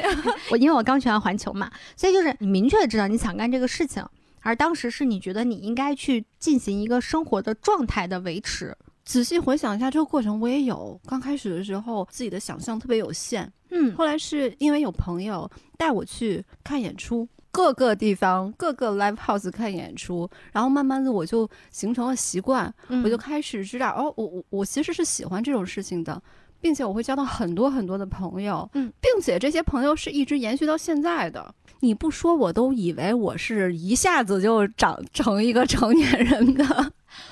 我会觉得生活它不只是知识和生存技能这件事情，就像我们之前聊婚姻、聊爱情的时候会说，我们会觉得为什么我们从小没有真正意义上接受过情感方面的教育，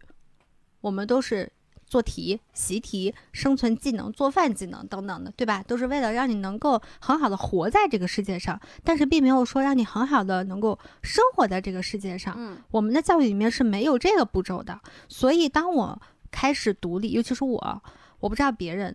开始独立生活的时候，我这一点就暴露的特别的明显，就是我不知道周末该干嘛。嗯我完全就是个迷茫的状态。我大概这个状态经过了快小一年的时间，我才逐渐的知道，原来我喜欢干这个事情，原来我喜欢干那个事情。这也是一个在摸索自我的一个过程。你的那个独立人格，你的自我意识，好像我是在来了北京，那时候我都二十四岁了，我才开始逐渐的萌芽。所以我告诉你，我一直说我的叛逆期来的非常的晚，不是一句开玩笑的话。是因为原来在那样子的一个生活的状态之下，我的自我意识并没有真正意义上的萌芽。所以这么听下来的话，我会觉得独居生活，哪怕说我是一个从家庭到学校，可能到恋爱、婚姻无缝衔接的一个人，人生中有那么一段独居生活，都是非常非常重要的。它不仅仅是重要，有时候甚至是可能有点必要。嗯，我看过一个网络标题说，独居是一个人成长的必要步骤。哎呀，我跟人家网络爆文儿 报上了。而且对我来说，特别特别特别重要的一点，就是在北京的独居生活，我怎么安排我的周末啊？就是跟朋友一起杀人，不是那种真的是拿刀子出去捅人的那种啦。哎呀，我知道了杀人啦，啊，就是不是狼人杀，就是更早期的，对，但是那个其实啊很好玩儿，嗯，拼了命的熬夜，可以熬完了以后第二天直接去上班的那种。但是现在年轻啊，对，让我们的友情坚不可摧。大家在一起已经在杀人过，程当中有了革命般的友谊，而且特别有意思。我们是一个圈子的朋友，会一直有人进来，嗯，但是一直有人出去，嗯，进来出去，进来出去，一波一波的筛，筛完了以后，就剩下我们几个，真的是坚不可摧。嗯，已经十在一起十几年了。安排生活其实就是我要如何面对孤独感这件事儿。嗯，对，可能像我一个癌人，对，我就想说这件，可能对于一个癌人来讲，孤独感不是一件很麻烦的事情。嗯，很爽。但是，我觉得对很多人来说，在那个阶段，就是初入社会的阶段，还没有到我可以去学着享受孤独，嗯，那都是后面的状态。嗯，很多可能跟我的状态都一样，就是我要怎么面对大量的空白的时间，可以给我自己去安排的一个状态。就是你越是能找到你自己的定位，你就越容易去享受那个孤独，嗯而不是说在一个人的时候你就开始享受生活茫。然。对对对，I can see all the by the trees from the cemetery. 而且那个时候，除了我们一起出去聚会，有一个非常重要的地方，就是我家，就我租的那个地方，嗯，作为一个重要的据点儿，因为他在北三环吗？在新园里，哎呦那个地方我天哪！在使馆区旁边，所以大家非你常真是住了很多好地方哎。那必须的。我我的邻居们，我的小区的那个就是对我小区的邻居们也有很多牛人，比如说高旗的爸妈，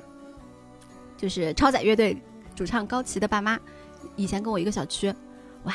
所以我身边的看到过他。那我的朋友们为什么会把我家当做一个据点儿？就因为他们觉得我家一个是交通方便，二一个是非常舒服，因为我们都有共同的喜好嘛。比如说我们喜欢听差不多的音乐呀，然后我那个时候家里面墙上会贴满了。就我喜欢的那些乐队的海报，然后他们每次到我家的时候就觉得超开心，特别放松。对于这样子的房间有非常强烈的归属感和共鸣感。嗯，而且我没有洁癖，大家进来以后 随，大家进来以后随便坐、随便躺、随便造。就是我们有时候一夜可能是床上床下横七竖八的躺了，就是睡了很多人啊，就都有过。嗯，小山现在挂的满墙都是哈利波特的东西，我也觉得特别有归属感。为了迎接糖糖，嗯，我大概 get 了这个点了，就是目之所及都是自己所爱，哪怕这个地方只有小小的十平米。对这个东西对我来说好重要。嗯，我觉得对每个人来说都很重要。嗯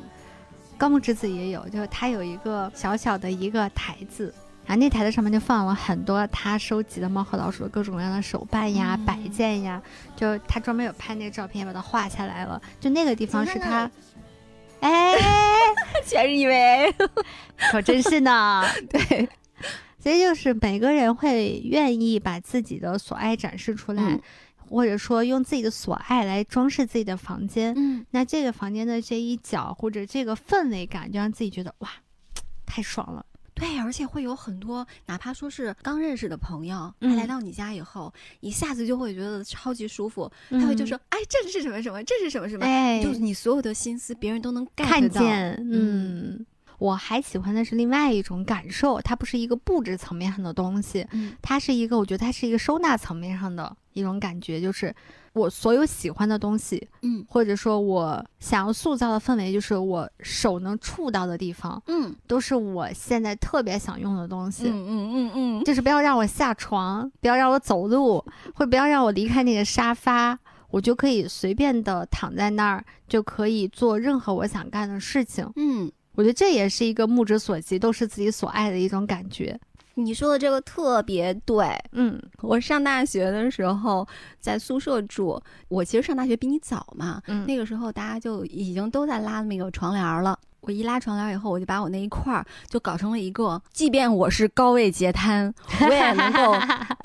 自在生活的一个空间。就嗯除除了我还是会下床去厕所的啊，嗯但是在床上我可以完成一切功能，就电脑啊，然后各种吃的、喝的、玩儿的呀、什么的，嗯全都在我周围一圈儿。我晚上就特别幸福。对，哪怕说他没有什么秩序啊，嗯，宿舍友形容我就是中间刨一坑，晚上就睡了，但是就是超爽，自己还是会觉得很自在。可能因为小时候的那个跟我父母一起那个家太干净整洁了，啊，所以我就超级喜欢那种特别凌乱的那种感。觉。对，We heard first from you, and then in the papers, and the radio said at three. 那我觉得另外一个特别重要的独居的，你不能说它解压方式，但是它确实达到了这样一个结果，嗯就是小动物。哎哎，说起来这个我就不困了，录了半天又不困了。嗯，那我的独居的这个生涯其实是捡了两只小流浪猫回家。嗯嗯，这两只猫我捡它们的时候，它们其实都已经不是幼猫的状态了，一个是接近两岁，一个是接近一岁半的状态，都是成猫了。但我觉得我的运气非常的好，我捡了两只，真的，我觉得我很难见到脾气这么好的两只流浪猫。第一只猫是一六年捡的，第二只猫是一七年捡的，到现在了，他们没有挠过一次人。嗯不是说没有挠过我，是所有的人他们都没有挠过，他们没有跟我们发过任何脾气。对我觉得我真的是撞大运了，而他们非常的亲人，这个很难得哎，作为流浪猫，就很多来我们家住民宿的客人。都被两只猫惊呆了，就说我们家的猫我一年都抱不了两次，你们家的猫就天天可以抱在怀里。然后走到你的脚底下，然后立刻瘫倒，然后把肚子长出来，对然后你就是这个时候你就哎呀，摸也不是，不摸也不是，明明本来不想摸的，但是既然已经这样子的话，也不得不摸一下吧。对对对，它非常粘人，而且还会争风吃醋，就还蛮幸福的，跟他们生活在一起。我觉得小猫对于我来讲，它不仅仅是一个很解压的一个陪伴，我觉得最重要的是，它们让我感受到了什么叫做无条件的爱。嗯我对我的猫做了一个试验，我做的是一个什么样的试验呢？就是很小的时候我看过一本书，叫做《相约星期二》。哎，相约星期二是什么呀？就是讲一个家庭成员之间说，具体内容我已经不记得了，嗯我只记得一些片段和细节，就是比如说他们成员之间会相互的拥抱，嗯父母、子女、父母之间和家庭的其他成员之间会不断表达“我爱你”，嗯而这些东西在我们的生活当中是没有的，尤其是我的生活特别匮乏这种东西。嗯，我也是。然后，嗯当我在独居生活当中自我意识萌芽，然后有了很多自己的想法，开始有了叛逆期之后，我跟我父母产生了非常多的剧烈的冲突。然后那个时候我就会在想说，为什么我跟他们之间的关系是这样子的？而父母跟孩子之间关系是一个人出生在世界上最早的一段亲密关系，嗯也就意味着说，我的这段亲密关系给我带来非常多的疑问，我又嗯没有办法再塑造一个亲密关系，就是跟人跟人之间的，然后我在这里面去尤其是你答疑解惑。知道别人的模式可能跟我是很不一样的，对别，人是有一种我理想中的比较亲密的状态，我嗯更加会觉得，为什么我没有这些呢？对，我觉得这些很好啊。然后我就说我拿我们家小猫咪做了一个试验，你比如说，我会经常的跟他们表达我很爱你，嗯，然后我会特别喜欢跟他们做肢体接触。去抚嗯摸它们，我会经常抚摸，就是我觉得我快把它们的毛都快薅秃的 那种，真的是。然后我会跟他们去表达一些，嗯，可能现在我可能去跟我的孩子才会去表达的话，比如说下班回家，我就会问他想我了没有呀？想我就跟我喵一声，然后我们家小猫就特别的配合喵。然后包括我要是在外地出差呀、或者是加班熬夜回不来的时候，富贵也会给我打视频电话说猫猫一直在门口等你。它它我们家猫真的会蹲在我们家的门口，就那么看着大门不睡觉，就等我回家。就我是在想说，如果我用我看到的那一些人跟人相处的时候能够加深关系的方式，去跟一只跟我们没有任何在智力层面上能够平等的动物去进行互动的话，它是不是也能奏效？嗯，其实我想试验的这个东西叫做，如果没有我们不是通过语言，不是通过别的方式，一些最最简单，其实他听不懂“我爱你”三个字，他能感受到的是你对他释放善意这件事情。嗯他们是不是能感受到这些东西？但他们会回馈我什么样子的东西呢？然后我就发现，我真的收获到了我一个巨大的惊喜，就是我们家小猫真的特别爱我，嗯然后他们特别清楚的是，我是他们的安全感来源。就我们家一旦搬家，或者是比如说偶尔他们会门开了没有锁住，他们会就是出去走两步，但是发现不对，他们就不动了，在走廊外面喵喵叫，然后等我等着我去救他们。这两只猫回来都会有个特别习惯的行动，就是那一次它一定会跟我睡觉。而且一定要嗯让我紧紧的搂在怀里，不是说它卧在我的枕边，这属于他们的日常。当他们感觉不安全的时候，他们会让我搂在怀里一动不动睡一晚上。嗯所以你知道吗？就我发现，哦，原来亲密关系是可以通过肢体接触、语言表达、释放善意去建立的。嗯如果再总结一下的话，我会觉得这个问题是，嗯，我在这个过程学会了爱和被爱这件事情，嗯就是我可以很松弛的向别人表达，也可以很松弛的接受别人给我表达的爱和善意。原来我是做不到的。这个实验的结果对于你后来组建自己的家庭啊，很有用自己的小朋友，嗯，我比如说我跟富贵会有一个非常大的默契，就是无论早上谁先去上班，先走的这个人是一定要跟还在留在家里那个人拥抱的。那晚上回家也是这样，无论多晚，我们都会等彼此，都会去拥抱。我爱你的简直就是我们两个人生活当中的口头禅。我们家孩子，我天天就每天早上醒来的，他一睁眼把我就吭叽吭叽，然后挤到我身边的时候，我连眼睛都不睁，我就说你醒了呀。我说宝贝，今天又是美好的一天，妈妈真的特别特别爱你。就我觉得表达爱这件事情会让整个家庭氛围变得特别的好，嗯嗯，也会让被表达爱的人感觉到特别的幸福。我觉得这是我组建家庭之后一个非常重要的一点。我感谢我们家小猫咪的付出。所以但是唐唐家小猫咪很可爱，嗯，虽然我过敏。所以我们家猫现在跟孩子关系也很好，每天我们就三个人两只猫挤在一张床上。嗯嗯 I will be waiting a quarter to five under the rue de Rousseau. 那我们刚刚前面讲了这么多关于一个人你要做的事情，比如说租房子，比如说装饰房子等等等等一系列的。嗯，那我们回到最开始那个话题，独居十年，嗯独居十年，我成为了一个什么样的人？我对独居有什么样的感受？那我现在有个问题想问一下小山，嗯嗯你是很矮的一个人，嗯，那你觉得独居会让你变得更矮吗？就是不会啊，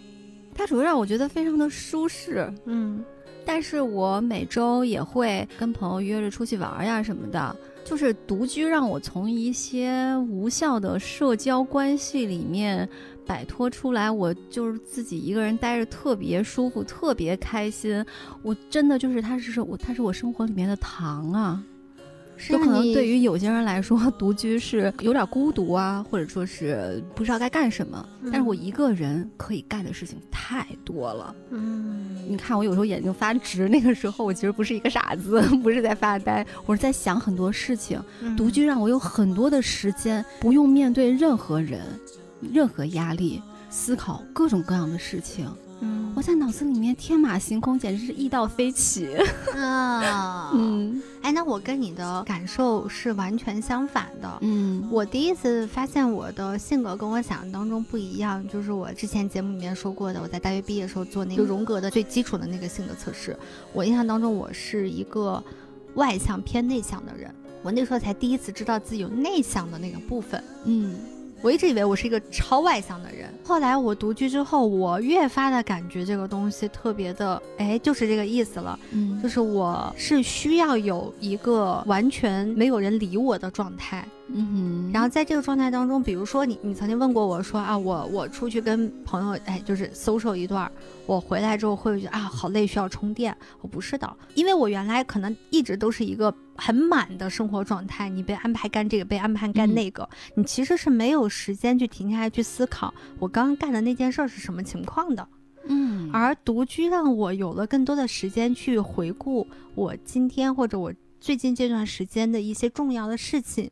我在里面到底是一个什么样的状态？我们今天真是发现我们两个身上非常 非常多，就是完全背道而驰的东西。我也感觉我脑子里面可能会天马行空的想很多的事情，就在我一个人待着的时候，嗯然后我要把它拿出去实践，嗯我就会有意的那一部分了，嗯就出去了，嗯就去见人了。嗯，我是因为译完了之后，我会觉得啊、我得想想我是一个什么人。直接出去的那个瞬间是一种本能，嗯是一种潜意识里面我的性格的外向那个部分，，E 的那个部分在支持我做所有的东西。嗯但那些东西它是没有经过思考和沉淀的。嗯我所有的思考和沉淀，全部来源于在这个时间段我独处的这样一个状态下思考出来的。啊，原来我是这样一个人，我有很多事儿都自己这么琢磨出来的。独处让我 一个艺人 get 到了自己癌的那个需求。今天讲完了以后，我突然明白了为什么，不管是癌人还是艺人，嗯他都需要独居。就这两个虽然在原理上是相反的，在本能上是相反的，目标虽然是不一样的，但是行为是一样的。它让我们变成了一个社会人，就是又又癌又艺。呃，是的。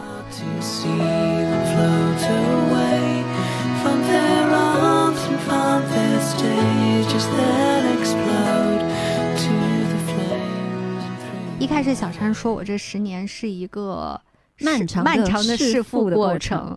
如果是更明确的表达，那应该是独居是我反抗父权制的重要武器。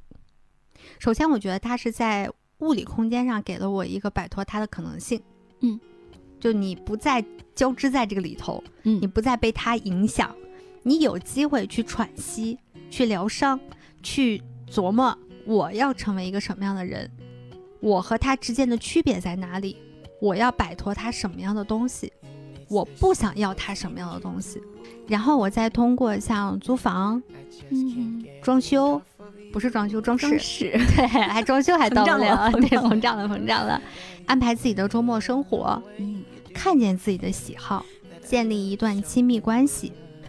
这些看似是独立生活的技能，实际上从心理层面上完成了我的人格重建。嗯，你嗯的好有力气啊。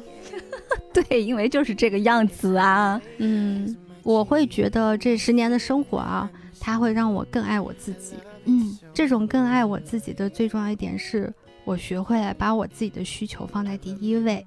嗯我觉得只有独居，它才能让人养成这样子的习惯，因为独居才会让你考虑自己的需求。我在经历了漫长的独居生活之后，选择了结婚。很长一段时间，我都在想，我为什么要结婚？嗯最终我得出了一个答案：我过去的家庭可能是留下了一些遗憾的，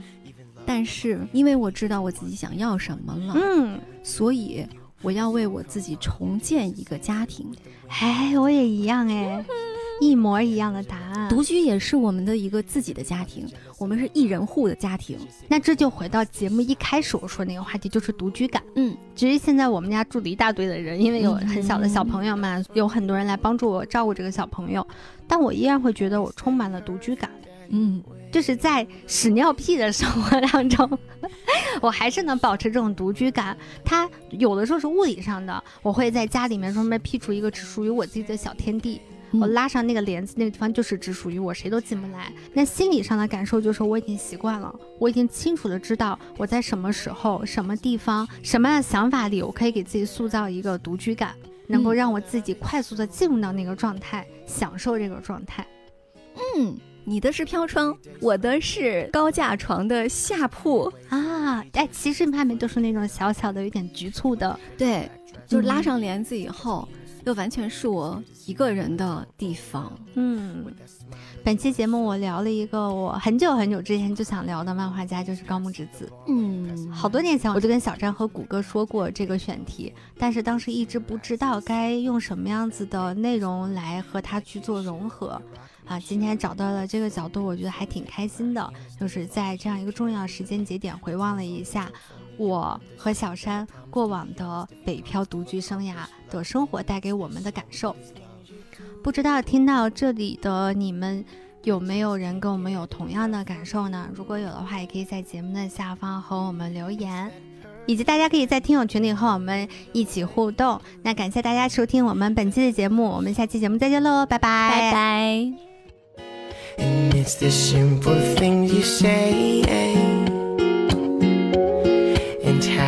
bed we play